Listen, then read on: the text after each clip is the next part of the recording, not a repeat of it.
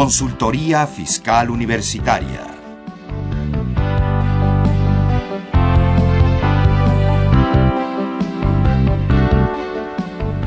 Un programa de Radio UNAM y de la Secretaría de Divulgación y Fomento Editorial de la Facultad de Contaduría y Administración. Tardes, ¿cómo están ustedes? Les agradecemos que nos reciban en sus casas, en sus centros de trabajo. Eh, pues nuevamente con ustedes, Susana Mireles, profesora de la Facultad de Contaduría y Administración de la Universidad Nacional Autónoma de México. En esta ocasión, pues vamos a iniciar una serie donde vamos a pues hacer un alto en el camino y ver los resultados y en, qué estatus tiene todo lo que relativo a la reforma laboral. Ustedes recuerdan que fue un tema pues muy sonado en, en las finales del año pasado, todavía con el eh, se, se, expidió el decreto que emite esta reforma todavía dentro de la con el eh, con el en el sexenio anterior todavía con el presidente anterior. Y pues bueno vamos a hacer un alto en el camino qué es lo que ha sucedido con todas estas modificaciones que pues todavía no terminan de, realizarse pero ahí ahí están este trabajando en ese en ese punto. Este programa bueno más bien esta serie de programas van a ser cuatro programas. Los primeros tres eh, voy a tener el honor de conducirlos. Y el último programa lo va a conducir el doctor Carlos Burgoa. En esta ocasión, eh, pues tenemos como siempre invitados de, primer nivel y me acompañan en la mesa el licenciado en Derecho y maestro en Derecho Armando Sánchez Barro, Barrio. Perdón, bienvenido. Muchas gracias, maestra. Igualmente y a todo el auditorio. Él es licenciado en Derecho por la Escuela Libre de Derecho, maestro en Derecho por la Universidad Panamericana, socio del despacho Sánchez Arellano Abogados, especialista en Derecho Fiscal y en Derecho Laboral. Pues bienvenido nuevamente. Y también está a la mesa el licenciado en Derecho y especialista en Derecho Social, disculpe, el maestro Flavio Martínez Zavala. Él es licenciado en Derecho por eh, la Facultad de Derecho de nuestra universidad, especialista en Derecho Social por la Facultad de Derecho también de nuestra universidad, catedrático en la Facultad de Derecho, coordinador de Derecho en la División de Contaduría de la, de la Facultad de Contaduría y Administración de nuestra universidad, director de, Legislación y Trámites Inmobiliarios en la Consejería Jurídica y de Servicios Legales del Gobierno del Distrito Federal. Eh, pues mucho gusto en tenerlo aquí. Creo que la primera vez que me toca compartir con usted la mesa y pues bienvenido. Este, esta es su casa también. Pues bueno, como ya es costumbre, vamos a iniciar nuestro programa, pero antes de ello vamos a escuchar lo más relevante que ha salido publicado en materia fiscal en distintos medios. Así es que quédese con nosotros para escuchar nuestra cápsula Info Fiscal.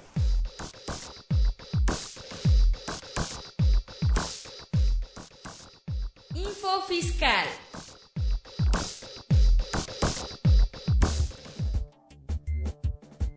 Octubre 8.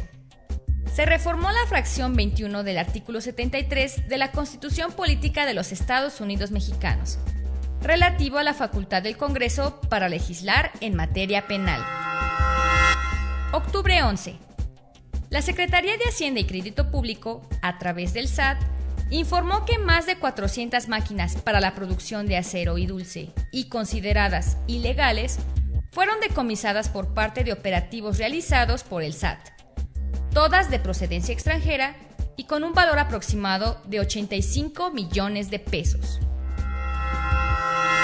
Octubre 13.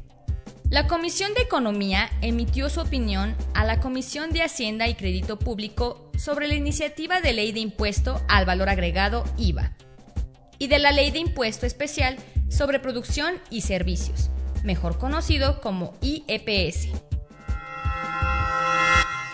Las Comisiones Unidas de Hacienda y Crédito Público y de Economía aprobaron por unanimidad, en lo general, el dictamen del proyecto de decreto que reforma diversas disposiciones de la ley aduanera.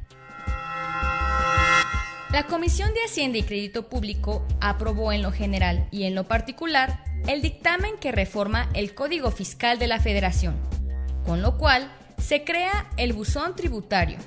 Se amplía el uso de medios electrónicos para las operaciones que realizan los contribuyentes y se establecen medidas antidefraudadores.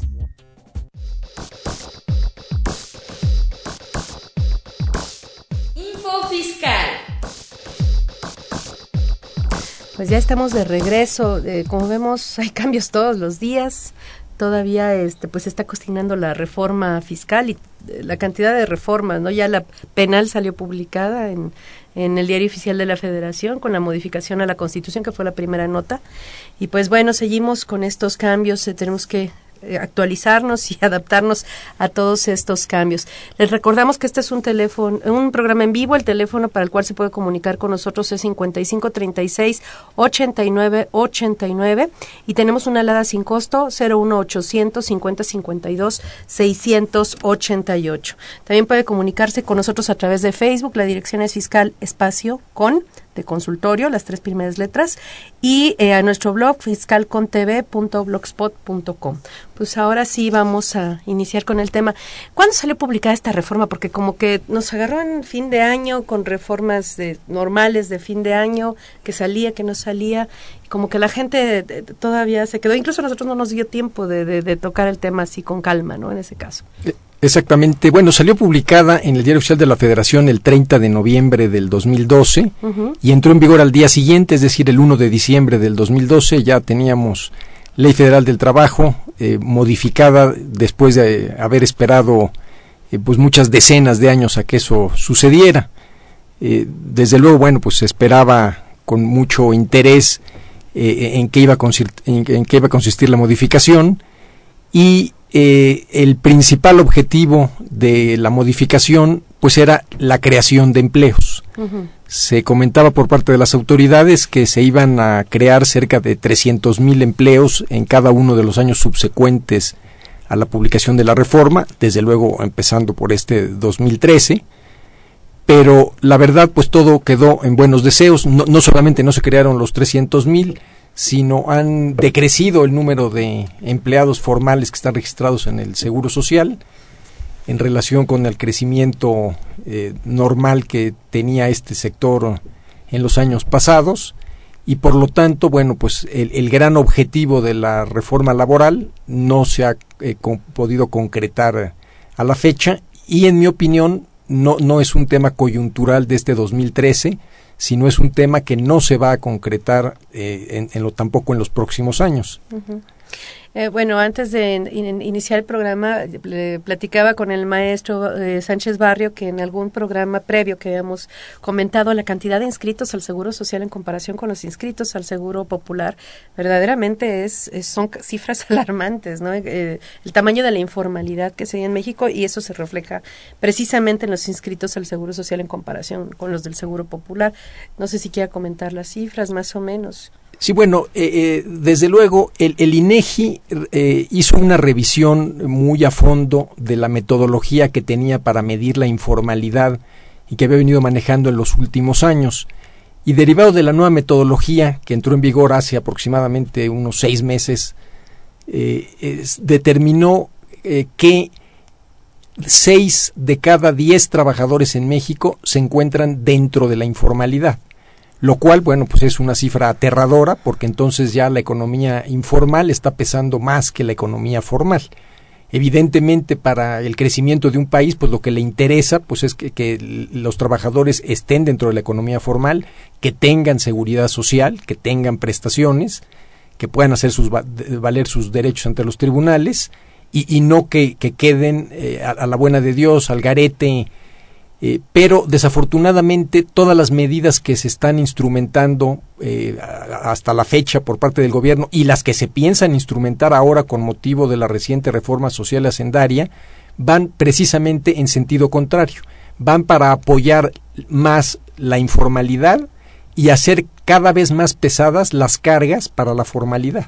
Sin embargo, cuando uno lee los documentos de la, pues de la Secretaría de Hacienda, Crédito Público, etcétera, ellos también dicen, bueno, el problema es la informalidad y se supone que la forma en que ellos lo están atacando, eh, habrá que ver este qué sucede, pero sí efectivamente el camino no no va por no vamos por buen camino, por lo menos en este momento, es precisamente la, la gama de reformas que están proponiendo y, se supone que con eso lo van a lograr, lo que sí efectivamente pues suena como lejano en ese caso, ¿no? Y eh, y bueno, pues eh, todo esto se refleja en, que las instituciones como el Seguro Social, el ISTE, el Infonavit, pues cada vez tengan menos recursos y, no haya dinero que sea suficiente para salvarlos o para rescatarlos en, eh, para lo que viene a futuro, ¿no? Y los pasivos de pensiones laborales que hay contra sus, con sus propios trabajadores y la carga de deuda que eso genera para estas instituciones, ¿no? Pero bueno, y maestro, ¿y cuáles fueron los primeros, los principales cambios que, eh, maestro Zavala, cuáles son los principales cambios eh, que podría mencionarnos respecto a la iniciativa de reforma laboral? Bien, como lo señala el maestro, aquí tenemos un problema de, de inicio, porque es una iniciativa que se da para producir empleo. Sin embargo, con las cifras que nos da el propio Instituto Mexicano del Seguro Social, para el año de 2012, ellos señalan un aumento de 700 mil personas, algo así como el 4.75 de su plana, en el cual nos dan ah, un poco más de 16 millones de asegurados. Sin embargo, en sus propios números que ellos nos presentan de junio a junio del 2012 a 2013, observamos que hay una disminución, como se señalaba, de la planta laboral. Es, aunque en términos eh, numéricos es un aumento neto, realmente si nosotros lo tomamos en forma proporcional, observamos que es una disminución dado que solamente se han generado 295 mil empleos, lo cual pues no es una tasa muy buena, considerando que en los años anteriores había habido un crecimiento en materia laboral del 4, 5 hasta 6 llegó. Pero aquí el problema es, como se dice, la migración hacia la informalidad. Y también aquí tenemos que manejar una, una situación que el instituto ha cerrado mucho su, su forma para captar trabajadores y uno de los puntos que pienso vamos a ver en algunos momentos es con las denominadas empresas outsourcing a las cuales ha puesto un yugo pues bastante fuerte y eso también derivado de la nueva ley. Bueno, de hecho ahí en la cifra de incremento, disminución de los empleos, eh, como que no hay mucho consenso. Eh, precisamente hace poco publicaron una nota en el periódico El Financiero y decían que había una disminución de 352 mil empleos de enero a agosto de, de 2013. Entonces, eh, también como que las cifras no son exactas, en, eh, no, no, todos están de acuerdo en la disminución o incremento de cifras. En años pasados también hubo un decremento muy fuerte en 2009 porque fue el año de la crisis que fue eh, muy fuerte a nivel mundial. Luego hubo una, hubo una disminución y luego una recuperación del empleo, pero en realidad no era crecimiento, era como una recuperación de lo que estaba antes de 2009, pero ahorita otra vez lo preocupante es que las, las cifras, eh, por lo menos no sabemos a lo mejor exactamente cuánto, pero sí siguen este, disminuyendo, ¿no? Pues estos son los datos que el propio instituto tiene publicados en sus índices y entonces pues sí es preocupante porque en efecto vemos que estamos, estábamos tratando de recuperar lo perdido y en aras de alcanzar una un mayor empleo, pero vemos que no, no se ha logrado esta meta. Bueno, ahora el maestro Zavala menciona uno de los grandes cambios de la reforma laboral fue precisamente el outsourcing, ¿no? Eh, eso fue eh, uno de los temas que quedaron ahí. ¿En qué consistía este cambio así en general? Bueno, eh, la idea general de la reforma era una idea muy buena, plausible, en el sentido de que dentro de la industria del outsourcing hay muchas empresas que actúan de manera ilegal al margen de la ley ¿Por qué? Porque eh, tienen contratados a trabajadores, pero no los reconocen como trabajadores, los tienen como socios cooperativistas, o les pagan por honorarios, o por asimilados a salarios, o como socios sociedades universales de Yucatán, o cosas raras. no, no, les pagan seguro social, no tienen prestaciones. Entonces, la idea era combatir a ese tipo de eh, empresas outsourcers de carácter ilegal. Sin embargo, la reforma sorprendentemente, en lugar de atacar ese nicho muy específico, atacó a todo, terminó atacando a todas las empresas outsourcers que sí cumplen legalmente con todas sus obligaciones. Y ahora volvieron mucho más complicado el sistema, mucho más riesgoso para los que sí estaban cumpliendo y dejaron exactamente en la misma situación de comodidad a los, a, los outsourcers incumplidores. Entonces es una de las paradojas de por qué pues esta reforma, eh, aún teniendo buenas intenciones, eh, a la hora de, aterrizarlas en la práctica, a la hora de instrumentar las ideas, eh, eh, precisamente terminaron operando en sentido inverso a lo que se pretendía. En este caso, eh, bueno, todo está en proceso. ¿Ya se presentó algún juicio, alguna demanda en este sentido ante los tribunales? o hay, hay algo, eh, han reclamado los trabajadores, porque el tema era que iban a reclamar la relación, la, existencia de la relación laboral con el cliente de la empresa prestadora de servicios, del outsourcer en este caso, ¿no? Es correcto. Ajá. Eh, ya se han presentado demandas, sí, eh, son demandas que, bueno, pues apenas tienen unos cuantos meses. Para los estándares de resolución de los juicios, pues todavía va a faltar a lo mejor un año o año y medio o dos años en el promedio de los casos para conocer cuáles van a ser los resultados de esas acciones de los trabajadores, pero desde luego las empresas ya tienen esa problemática. Y, aquí lo que es recomendable para los amigos empresarios que nos puedan estar escuchando, que manejan esquemas de eh, outsourcer de personal, bueno, pues es que no pueden seguir operando en los mismos términos en que lo hacían antes. Tienen que ajustar sus estrategias, pues para evitar que al rato les surja una contingencia laboral de los trabajadores que tienen contratados los outsourcers. ¿Ya está revisando la Secretaría de Trabajo y Previsión Social esta parte en, las inspecciones que está realizando a las empresas? Ya las está revisando, así es. Aquí hay una situación también muy problemática. El Instituto Mexicano del Seguro Social, en unión con el SAT, con la Secretaría del Trabajo y Previsión Social, junto con la Junta Federal de Conciliación y Arbitraje, ya han hecho una serie de revisiones a varias empresas de outsourcing y derivado de ello hay un problema porque no nada más la revisen a ellas, sino a las empresas que están trabajando con ellos. Esto sí ha traído una serie de, conflictos y por parte del instituto em, les ha impuesto ya sanciones a varias empresas y aquí lo que, lo que se busca efectivamente era terminar con el ámbito de simulación. Sin embargo, observamos que esto no, no ha sido posible detectarlo bien cuántas empresas ya volvieron a ser realmente unas outsourcers directas. La política de simulación también es algo que lamentablemente esto es algo que tenemos que reconocer. La gente, la gente que, a la que se le dedicó esta reforma no conoce que ya existe una figura y que los patrones tienen que eh, corregir sus esquemas de contratación a través del outsourcing. Y ahora incluso hay algunas empresas que están ofreciéndose a absorber la relación laboral cuando sabemos que eso no, no puede ser posible.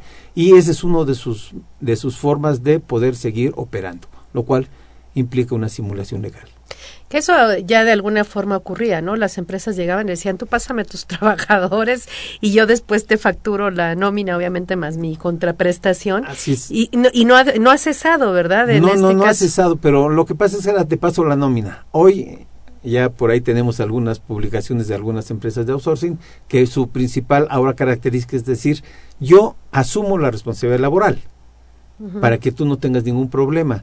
Esto no es, es una mala aplicación del artículo 15A, 15D, porque no es posible que, un, que alguien diga yo soy patrón cuando realmente no cumplen con todos los requisitos. O tampoco el otro puede decir que no tiene la relación laboral, precisamente derivado de la reforma del 15D. Aquí viene el problema porque van a existir serios conflictos y recordemos que las multas son verdaderamente aparatosas. ¿De cuánto estamos hablando de multas en ese caso? Pues hasta cinco mil días de salario por trabajador. Por trabajador y por caso. Ajá. Si son 10 trabajadores, son 50 mil días de, de, salario, más aparte por el caso, son 55 mil días de salario de multa. Ajá. Eh, bueno, pues precisamente nos envían un comentario. El maestro Rafael Alba Esteves, profesor de nuestra facultad, dice que pertenece a una élite social conocida como Jurassic Park. Es modelo 34, tiene 70 años dedicados a la docencia, 35 en nuestra facultad y 35 en la ESCA sin ser fósil. Y eso me consta. Dice, ninguna reforma va a progresar, ni la educativa, ni la sendaria, ni la energética, si no se ataca la más importante, que es la reforma a la corrupción y falta de ética que impera en los hogares, en la iglesia, en el gobierno, en el ejército. Se propicia que la reforma la elaboren en las universidades los ingenieros, abogados, contadores, eh, economistas, prohibido que la elaboren ignorantes políticos y que previamente se efectúe un cabildeo con los posibles afectados. Antes de hacer la reforma educativa, discutirla previamente con los afectados maestros para evitar plantones. Pues gracias, maestro, por su, su participación. Pues bueno, entonces eh, eso fue lo que sucedió con el outsourcing. De hecho, en materia fiscal se siguen emitiendo criterios, los famosos criterios no vinculativos, y se siguen detectando prácticas relativas a la forma de, remuneración o de, o de, no remuneración a los trabajadores este para evitar el pago de los salarios y en ese sentido se han emitido criterios en materia de indemnizaciones por riesgos de trabajo este y otros otros conceptos de, de pago fideicomisos, educativos, etcétera. Entonces en ese sentido pues por lo menos parece que está sí hay una cohesión o una actividad conjunta entre la autoridad fiscal y la, y la autoridad laboral no eh, así es. Ahora lo, lo que los empresarios empresarios tienen que saber es que si los contacta alguna empresa eh, outsourcer y les ofrece que eh, sus trabajadores no van a pagar seguro social o, no van a pagar Infonavit o no van a pagar impuestos sobre nóminas o, los van a tener al seguro social no con los salarios reales sino con salarios disminuidos o que inclusive como suceden con muchos de los outsources que existen en Cancún que está atestado de este tipo de outsources ilegales donde no solamente ofrecen eso, sino hasta devuelven una parte del IVA de las facturas a, a todos los empresarios, bueno, pues saber que están cometiendo no solamente una infracción que les va a generar una multa muy importante desde el punto de vista económico, sino ya es inclusive un delito. Entonces tienen que eh, detener ese tipo de prácticas porque se van a terminar metiendo en problemas serios. El otro día estaba yo en un curso y no sé por qué salió el asunto del outsourcing en la reforma laboral y alguien comentó, no, es que nosotros lo hicimos antes de que entrara la, en vigor la reforma laboral y por eso ya no nos aplica. Y ya, caray, entonces, este, no sé qué, qué, comentario tienen al respecto. Aquí lo que pasa es que mucha, mucha gente piensa que las reformas son a partir de su publicación, algunos dicen que es a partir del 3 de diciembre, que fue el lunes siguiente en que aparecieron, y que si ellos ya habían eh, constituido su outsourcing antes, entonces ya no les aplica la ley, pero recordemos que en materia laboral existe el beneficio en favor de los trabajadores, entonces este, al ser un, un derecho que beneficia a los trabajadores, va hacia atrás. O sea, que aquí sí tenemos problemas porque algunos pensaban que si hacían su, su outsourcing el 30 de noviembre del 2012, algunos incluso yéndose en, en contra del tiempo, lo firmaron con esa fecha y decían, ya no me aplica aquí no hay ningún, ninguna forma en que no aplique. Y sobre todo, como se ha señalado, el Instituto Mexicano del Seguro Social y las autoridades hacendarias han creado un, una unión. Sí tenemos por ahí un dato de que ya hubo 3.347 requerimientos de información para este tipo de empresas. Y si esto va permeando, pues posiblemente, como se señala, los, este, los empresarios van a tener serios problemas si no corrigen sus formas de operar. Este va a ser, va a ser un problema y no se puede decir que la ley es eh, retroactiva o, o, irretroactiva para algunos que podrían decir. Aquí la ley es para proteger al trabajador y así se está manejando por la autoridad laboral y eso es la problemática que no se quiere entender porque mucha gente aún ya estamos a casi un año de la reforma, no saben que hay algunos cambios Sí, sí, cambios que son muy sencillos. Eh, platicando con una persona que se dedica a esto y, y hasta eso de manera legal, porque él sí paga todas las cuotas perfectamente bien y todo, me dice, es que ni modo que se acabe el outsourcing, ¿cómo crees que nos va a afectar? Digo, pues definitivamente tiene que afectarse y tiene que revisarse la forma de contratación, los contratos y demás, ¿no?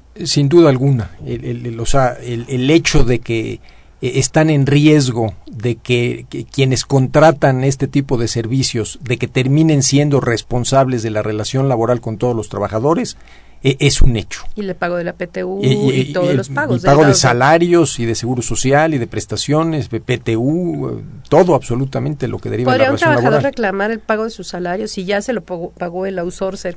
¿Podría reclamárselo a la empresa cliente en este caso y bueno y todas las prestaciones? Bueno, el, el, último párrafo del artículo 15A de la reforma eh, habla de que la consecuencia de incumplir con los lineamientos que establece el propio artículo es que el beneficiario de los servicios, o sea, el cliente que contrató al outsourcer, será patrón, así lo dice, direct, eh, sin hacer calificativos. No, dice que es patrón solidario ni patrón subsidiario, sino directamente patrón. Entonces, de ahí por lo menos, eh, en el mejor de los casos, surge la duda de si él va a tener la consecuencia eh, legal íntegra al 100% de volver a tener que pagar salario y prestaciones y seguro social, etcétera. Hay quien dice no porque ya están pagados por el outsourcer, hay quien dice sí porque eh, la relación previa fue ilegal y, precisamente la consecuencia de relaciones ilegales pues es que no deben surtir efecto, así lo dice el, Código Civil Federal, que lo que vaya en contra de leyes privativas carecerá de efecto alguno. Entonces, eh, en lo que son peras o manzanas, en lo que se define si sí o si no, pues el riesgo que se corre es muy alto.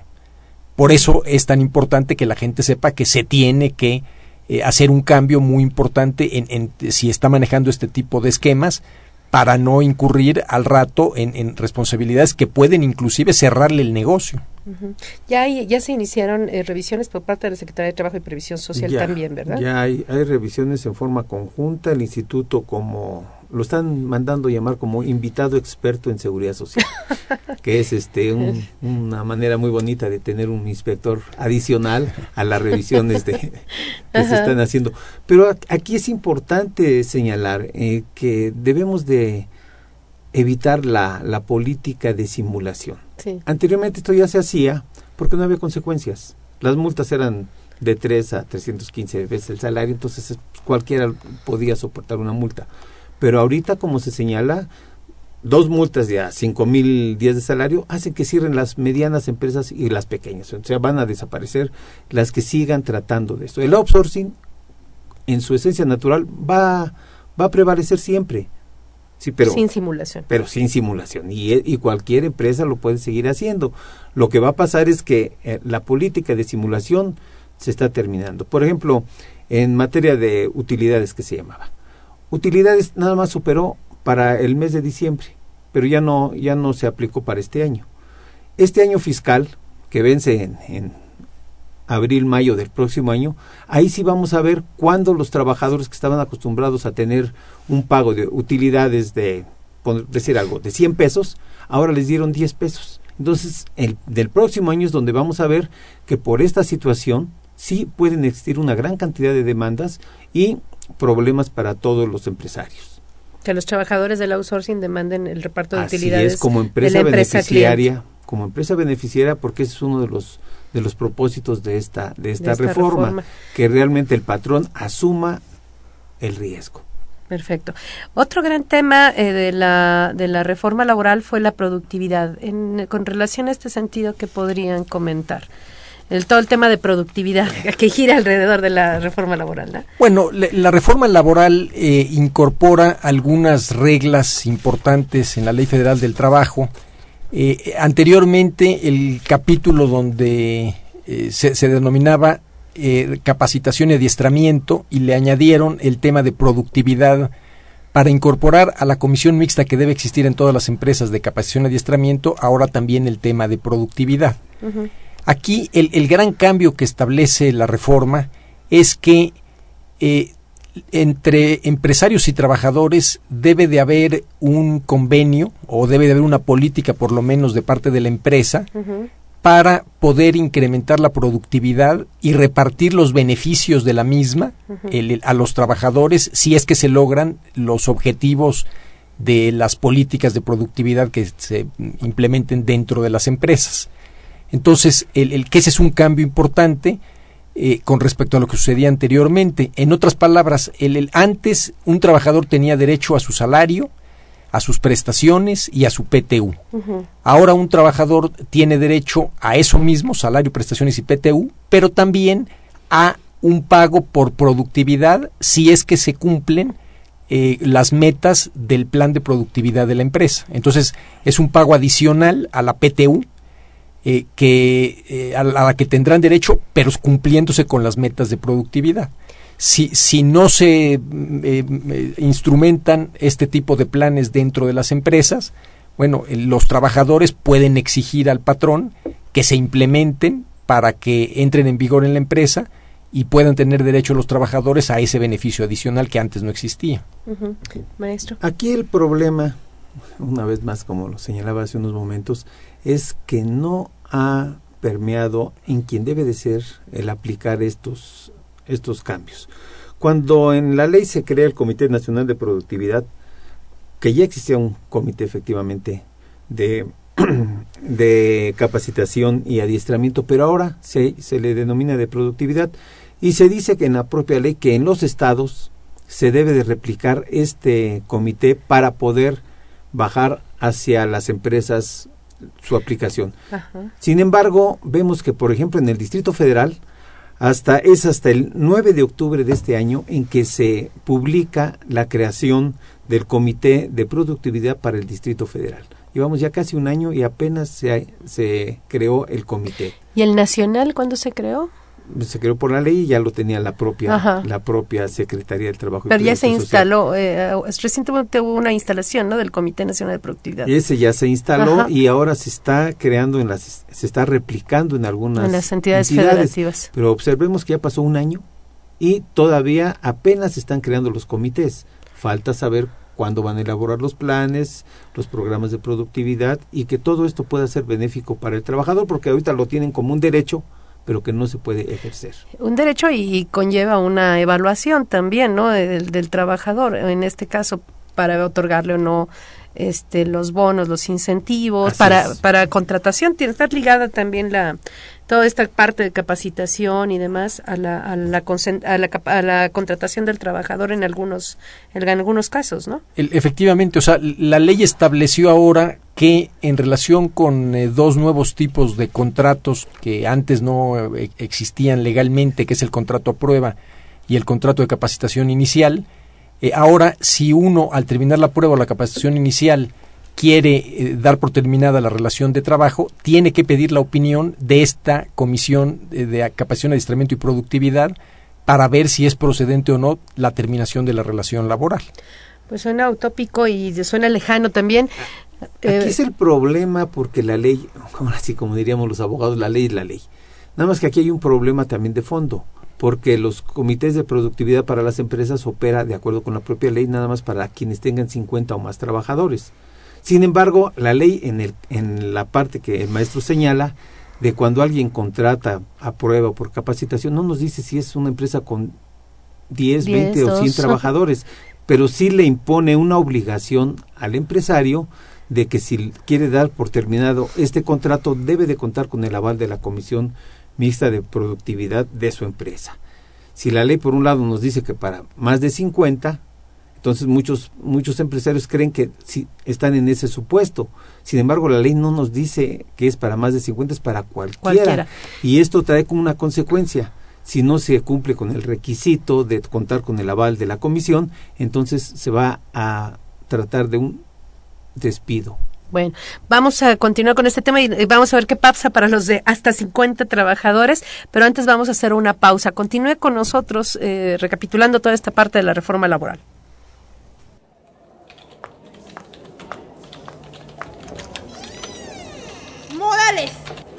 ¿Ya tiene lista la declaración de impuestos de la empresa? No, pero... Ah, y le recuerdo que ya debió haber hecho la declaración anual del ISR y el IETU. ¿Los tiene?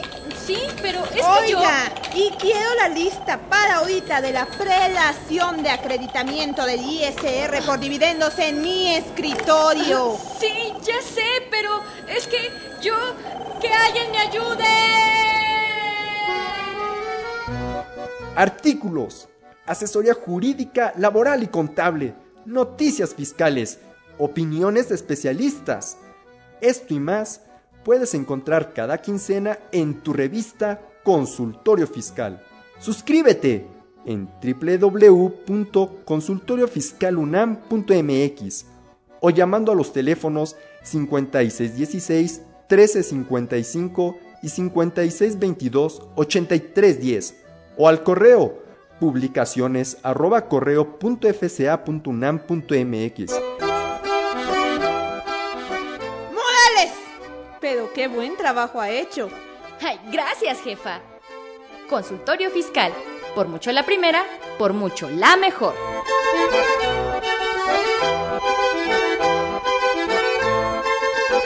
Bueno, ya estamos de regreso.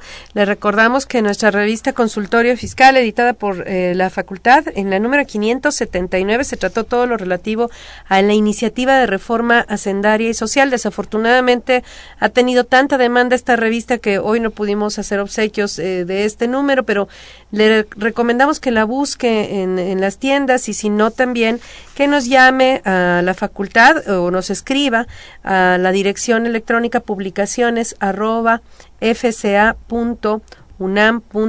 repito, publicaciones arroba fca.unam.mx. Ahí puede adquirir la suscripción y ejemplares sueltos.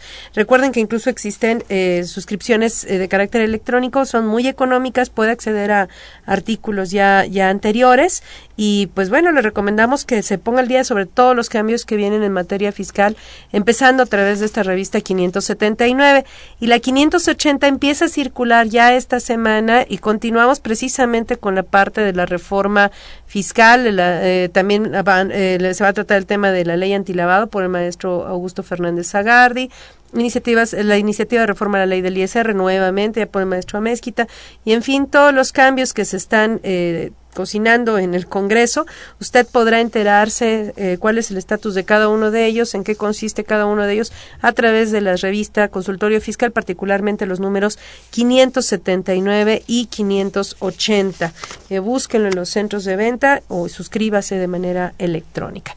También los invitamos para el día de mañana, eh, jueves a las 9 de la mañana, vivo a través de internet en la dirección mirador.cuaed unam.mx donde vamos a tratar precisamente este tema de la, de la relación, de la reforma laboral y también a través de la página de nuestra facultad, videoteca www.fca.unam.mx eh, en la dirección videoteca index php y vamos a tratar eh, precisamente el tema que estamos escuchando ahorita en radio eh, nuevamente lo vamos vamos a continuar con él el día de mañana a través de internet de 9 a 10 de la mañana en vivo. Puede hacernos eh, pues por internet preguntas y por teléfono también y nosotros se las responderemos este durante el programa. Pero bueno, entonces platicábamos del, del, este, de los cambios en materia de productividad, maestro Zavala. Pues sí, el, problema que tenemos es que aquí hay un vacío, aparentemente un vacío legal, y muchos de nosotros estamos esperando, cuestión que no va a suceder, de que aparezca un reglamento de la ley laboral. Normalmente no, no han aparecido reglamentos para aplicación, sino que se deja un poco a la interpretación de qué es lo que el legislador quiso decir. Aquí en el punto que estamos tratando es de que si se tiene o no la obligación por parte de los empresarios con menos de 50 trabajadores de formar o no su comité de productividad para que les avale las terminaciones de los contratos de prueba o de capacitación inicial. En este caso la ley es muy clara y no si no hace un, un distingo entonces cual, todos los patrones desde uno sí a mil cinco mil trabajadores tienen que cumplir con este requisito.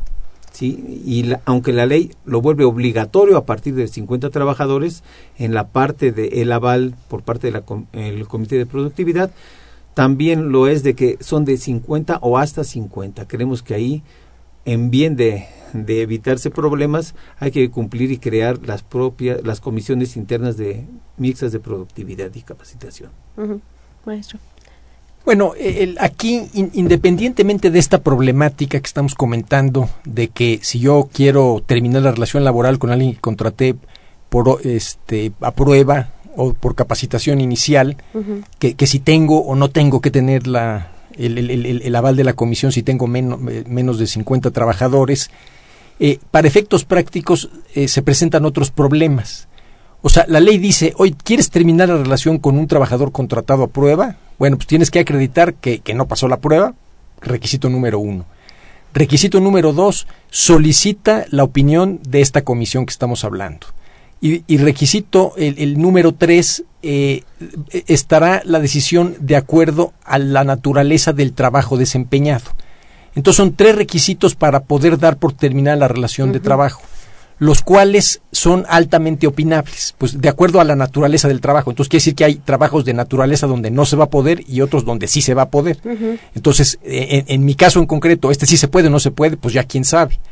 Adicionalmente, si vamos a suponer que yo obtengo el aval de esta comisión de capacitación y productividad eh, para que, diga que sí, que el, trabajador eh, no debe de permanecer en la empresa y el trabajador me termina demandando, voy a tener que llamar a juicio a los integrantes de la comisión y qué es lo que va a suceder en la práctica. Pues los abogados de las partes los van a despedazar olímpicamente. Entonces se vuelve un riesgo brutal para las empresas contratar a través de estos nuevos esquemas de contratación, de, de aprueba o de capacitación inicial. Entonces, la recomendación eh, desde nuestro punto de vista eh, para las empresas es, señores, por favor, no contraten a trabajadores a prueba ni por capacitación inicial. Es una trampa. La idea de la reforma laboral era buena, pero la otra vez la estructuración, la realización fue pésima y es una trampa para las empresas. Entonces sigan manejando a los trabajadores, contratándolos como siempre lo han hecho a través de los tres tipos de contratos tradicionales de por tiempo indeterminado o por obra determinada o por tiempo determinado, porque contratar a través de estas dos nuevas modalidades es absolutamente riesgoso. Las, las puedo volver a mencionar, los contrato a prueba. El contrato a prueba y el de capacitación inicial. Y también hay otra tercera modalidad que es el, contrato por temporada, que ese también como idea era muy buena, pero otra vez la realización fue absolutamente eh, desastrosa. ¿Por qué? Porque eh, este, le dicen a las empresas, oye, ¿tú quieres contratar ahora gente adicional para la temporada navideña? Claro, lo puedes hacer, contrátalos, pero una vez que termine la temporada navideña, el contrato queda suspendido y se reanuda para la próxima temporada navideña. Cuando yo no sé, como empresa, si ese trabajador va a estar disponible para la próxima temporada navideña o no, y, si va a regresar conmigo o no, o si yo voy a requerir tantos trabajadores como este año o no, y ya, y ya quedo yo amarrado con una relación laboral eh, de carácter prácticamente permanente.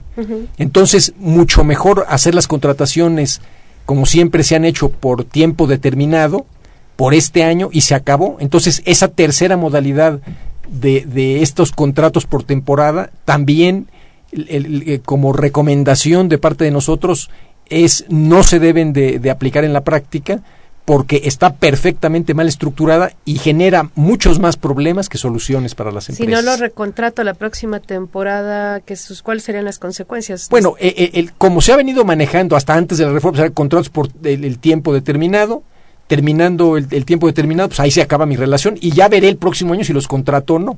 Si, los, si lo hiciera por el nuevo contrato de por temporada, yo quedo obligado, o sea, la relación laboral queda suspendida desde la terminación de esta temporada navideña de este año hasta el inicio de la temporada navideña del próximo año y al iniciar la temporada navideña del próximo año se reactiva en automático la relación laboral. ¿Y, qué pasa si el trabajador no, no regresó conmigo o ya está contratado mm, o se fue a Estados Unidos o se murió? Bueno, pues entonces yo quedo en un estado de incertidumbre muy importante como patrón, ¿no? Entonces, lo mismo que, que sucede a, a nuestros H legisladores, o sea, tienen buenas ideas, pero a la hora de llevarlas a la práctica, su falta de técnica legislativa, su falta de técnica jurídica, eh, hace que cometan error tras error y error tras error. Falta de experiencia en la calle, ¿no? Adicionalmente, ojalá eh, se, un día se pusiera como requisito eh, para ser legislador dos, dos cosas. Número uno, haber sido empresario para, para que vean eh, lo, lo, difícil que es eh, muchas veces salir adelante. Y número dos, conocer un poquito del extranjero, del país que quieran, eh, para, para, darse cuenta también de otras realidades, de lo que a, lo mejor es posible lograr con un poquito de patriotismo y buena voluntad. Un ejercicio profesional rico, ¿no? En experiencias. Maestro, en respecto a estas nuevas modalidades de contratación. Sí, yo, este, así, aquí sí soy un poco más cauto. Yo en cuanto al, a los contratos a prueba y de los de capacitación inicial, sí tengo mis, mis dudas de, de la operación en cuanto al requisito de del aval de la comisión. Es Porque no, para los de menos de 50, digamos. Así es, pero en cuanto a en el contrato de temporada, creo que eso ha sido un, es algo que el legislador le dio un punto a favor de los patrones, porque sí se puede correr el riesgo de que dentro de un año ya no regresen, pero hay algunos que, que sí regresan Aquí creo que es un punto benéfico para los patrones porque este era un contrato que antes no se podía hacer. Sencillamente era ilegal y traía consecuencias muy fuertes. ¿Por qué? Porque la materia del trabajo siempre subsiste, de acuerdo con el artículo 39. Y por lo tanto estaban supeditados a unas demandas y las demandas eran muy este, continuas.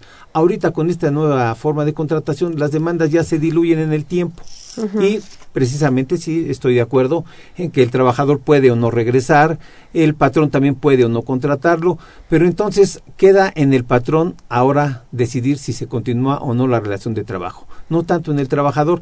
Creo que aquí sí eh, la intención tal vez fue proteger a los trabajadores de temporada, pero realmente al, que se protegió aquí fue, fueron a los empresarios al incluir dentro de la ley un concepto que anteriormente era un, una falta y en algunos casos podría considerar incluso un delito. Pero ahora pues ya, ya, ya se pueden manejar.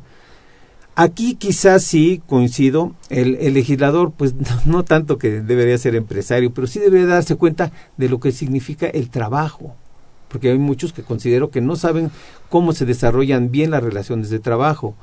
Eh, los legisladores, sus asesores o alguien que les diga, oye, una relación de trabajo es esta, porque tenemos unas interpretaciones, ¿sí? Desde 1917, que se crea la, el artículo 123, con la ley de, de 31, con la ley de 70, y todavía existen grandes apartados de la población que no están protegidos. Sí, entonces es, es, vamos a cumplir ya más de 100 años y no hemos logrado darle la protección a los trabajadores. Eso es algo riesgoso. Precisamente, bueno, aquí haciendo un alto, el maestro Rafael Alba también nos mandó otro comentario que precisamente dice que de nuevo sale, con respecto a la reforma laboral, de nuevo salió a la luz la ignorancia de los legisladores, no tomaron en cuenta el caso de propineros, como los de las estaciones de gasolina, que incluso, incluso pagan para poder trabajar. Tampoco una maravilla que ya existe, que se llama trabajo a domicilio, que ya existe en Barcelona, España. La otra, la corrupción de sustituir prestaciones por sueldo. Ahorita yo llevo aquí una este aquí no le no le entiendo. Dice no tomaron en consideración que un sueldo nominal de 100 pesos equivale a 222 de costo empresa tomando en cuenta aguinaldo participación de utilidades SIMS Infonavit impuestos sobre nóminas primas vacacionales etcétera eh, quedan muchos grupos todavía desprotegidos aún con esta reforma laboral. Así es. Mire desde 1917 hay una parte que yo he llamado en forma doctrinal que hay apartado A y apartado B de la Constitución. Deberíamos de haber y de decir un apartado C, que son los trabajadores al servicio de los gobiernos de los estados y de los municipios, que en la actualidad no tienen ninguna protección porque no son ni trabajadores regidos por el apartado A, porque no son empresarios, ni tampoco están en el apartado B, porque nada más es para los poderes de la Unión y para el gobierno del Distrito Federal que son a los que se les aplica la llamada ley burocrática. Pero todos los trabajadores al servicio de los estados y de los municipios no tienen un régimen de contratación. Es una gran cantidad de trabajadores sin ningún beneficio laboral porque no tienen ley. ¿Sí? Y al mismo tiempo sus conflictos ante quién los van a dilucidar. Se han creado por ahí algunas, algunos aspectos administrativos pero que si nos, nosotros le aplicamos el rigor jurídico, nos vamos a dar cuenta de que son ilegales incluso el establecimiento de algunos tribunales administrativos que se encargan de dirimir algunas controversias entre los trabajadores al servicio de los estados, que ahorita no tienen protección a nivel constitucional. Respecto a los grupos que se quedan todavía desprotegidos, ¿cuáles? Eh, ¿Usted también está de acuerdo en que hay algunos en ese sentido?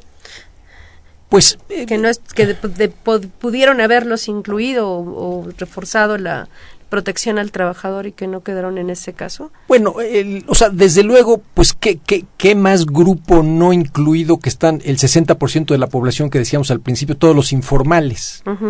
Eh, el, eh, desafortunadamente, pues, eh, a, veces nos falta asomar la nariz a lo que están haciendo otros países para, para ver qué, es lo que sí ha dado resultado en serio para combatir la informalidad. Y voy a poner un, ejemplo, el, caso de Alemania, de hace, no sé, hará unos 15 años aproximadamente. donde estaba creciendo la informalidad de una manera importante. Ellos eh, manejaron dos medidas muy simples eh, y combatieron con eso un porcentaje gigante de la, eh, de la informalidad. ¿Cuál fue la primera medida? Bueno, la primera medida es decir, para todas las empresas que tengan 20 o menos trabajadores, no están obligadas a pagar indemnizaciones laborales por despido. O sea, les quitan la carga a, las empresas pequeñas y media, este, eh, micro y pequeñas de, cubrir indemnizaciones por despido. Eh, y el, punto número dos, bajaron las cuotas de seguridad social a la mitad. Si esas dos medidas se implementaran en México, la informalidad probablemente bajaría a más de la mitad. Hoy por hoy muchos empresarios no se quieren aventar a contratar a nadie por lo caro que les sale las demandas y, tener que este, hacer frente a, las terminaciones laborales. Entonces, ¿por qué no proteger a, los pequeños y medianos que además son el 90% de las empresas en este país? El, y adicionalmente, el, por qué no bajar las cuotas al seguro social? ¿Qué no eh, con, eh, eh, a los informales se les protege con este presupuesto eh, público a través del con, con enfermedades, eh, o sea, con, el seguro de enfermedades a través del seguro popular y ahora que se les va a proteger con la pensión universal y el costo del seguro popular y la pensión universal no es ni la mitad de lo que pagan los empresarios de seguro social. Entonces sí se puede proteger médicamente y en pensiones a los trabajadores a un costo a la mitad de lo que pagan. Bueno, ¿por qué no hacerlos para la formalidad? Con esas dos medidas muy simples, este, la, cambiamos la cara de este país.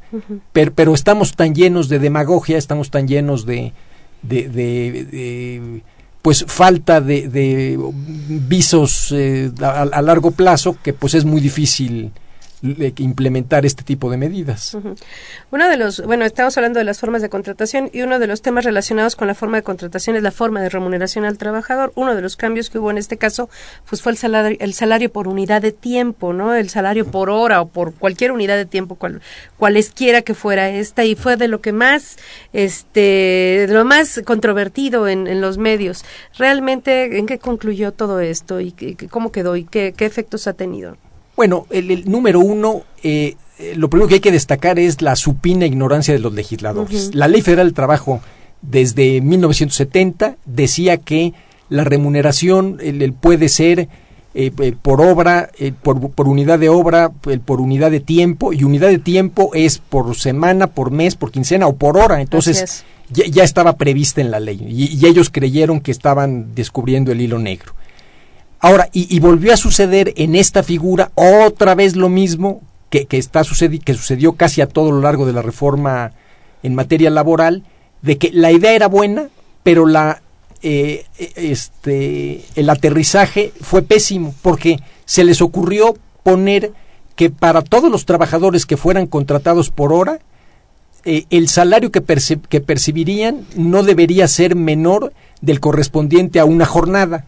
Bueno, pues entonces con eso eh, simplemente eliminaron la viabilidad de las contrataciones por hora, ¿no? Así es. El, ahora quien se lance a contratar por hora, la posibilidad de que al rato lo demande el trabajador diciendo no me estás cubriendo el salario de una jornada es eh, amplísimo. O sea, me contratan por hora, pero por lo menos tendría que cobrar un salario diario. exactamente, pero no un salario mínimo, sino un salario, correspondiente a la categoría del trabajador, lo cual es absolutamente ridículo, absurdo maestro. Sí, aquí la, la situación es que el legislador trató de hacer un reconocimiento a unas tesis jurisprudenciales emitidas por la Corte, en las cuales se hizo un símil entre salario mínimo y jornada. Nada más que tomaron eh, un problema de que en, en México la jornada se cree que la jornada que existe es de ocho horas, lo cual no es cierto.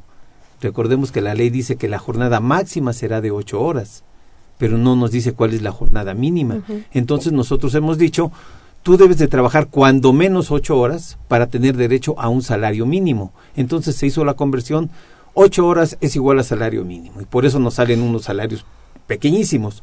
Y después cuando se pasa eso a horas, entonces dice, si tú tuvieses, suponiendo que fuera el, el salario de 80 pesos, ocho horas de trabajo, cada hora son 10 pesos. Si trabajas una hora te tienes derecho a 10 pesos, Aquí lo único que se aclaró es, no, no tienes derecho a 10 pesos, tienes derecho al salario de esa jornada, que sea 80 pesos por una hora, así hasta llegar a el excedente del salario mínimo. La idea era buena, sin nada más que al tratar de aplicar la tesis de la Corte no se aplicó bien. Y también, una vez más, por desconocimiento de cómo se dan dentro de las empresas las relaciones laborales. Este es un problema que no sabemos, una vez más, cómo aplicar bien la ley no la leemos, ¿sí? La, la oímos, que eso es algo, la oímos y aquí el problema es de que oímos y alguien oye y le va adicionando. Y aquí al final, sobre todo en los medios salió publicado de que el, el salario por hora era la panacea, pues no, no, realmente no, existía? ya existía y existe y su aplicación tiene otro cariz. Pues se nos acabó el tiempo. Eh, última, únicamente respondo una pregunta de Angélica Cervantes que dice que si le podemos explicar qué es PTU, es el reparto de utilidades a los trabajadores, que oye mucho ese término y no sabía qué era. Y le repetimos las páginas de internet para que nos escuche, eh, nos vea el día de mañana, es mirador.coaed.unam.mx y videoteca.fca.unam.mx .mx. Pues les agradezco nuevamente a ustedes eh, su participación, su apoyo para la realización de este programa, maestro Sánchez Barrio. Muchas gracias, maestra. Un honor haber estado aquí con usted, con todo el auditorio. Al contrario, siempre un gusto tenerlo con nosotros. Maestro Zavala, nosotros también nos vamos a, este, escuchar y ver mañana, pero muchas gracias por el apoyo para la realización de este programa. Un placer tenerlo aquí en esta su casa. Muchas gracias por su invitación y también saludos al auditorio. Bueno, los invitamos a nuestro programa de la semana próxima con el tema también aplicación y resultados de la reforma laboral. Su servidora Susana Mireles Arreola. Esta fue una producción de Radio UNAM. En los controles técnicos estuvo Socorro Montes, gracias. En la producción por parte de la Secretaría de Divulgación, y Fomento Editorial de nuestra facultad, Nezahualcóyotl Jara y Alma Villegas, gracias. Asistentes de producción, Cristina Morales y Cecilia Hinojosa. La Facultad de Contaduría y Administración agradece a los conductores invitados a este programa, quienes participan en forma honoraria. La opinión expresada por ellos durante la transmisión del mismo refleja únicamente su postura personal y no precisamente la de la institución. Hasta luego.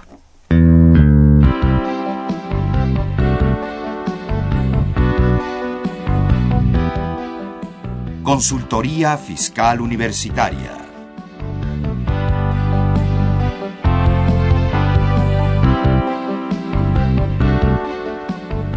un programa de Radio UNAM y de la Secretaría de Divulgación y Fomento Editorial de la Facultad de Contaduría y Administración.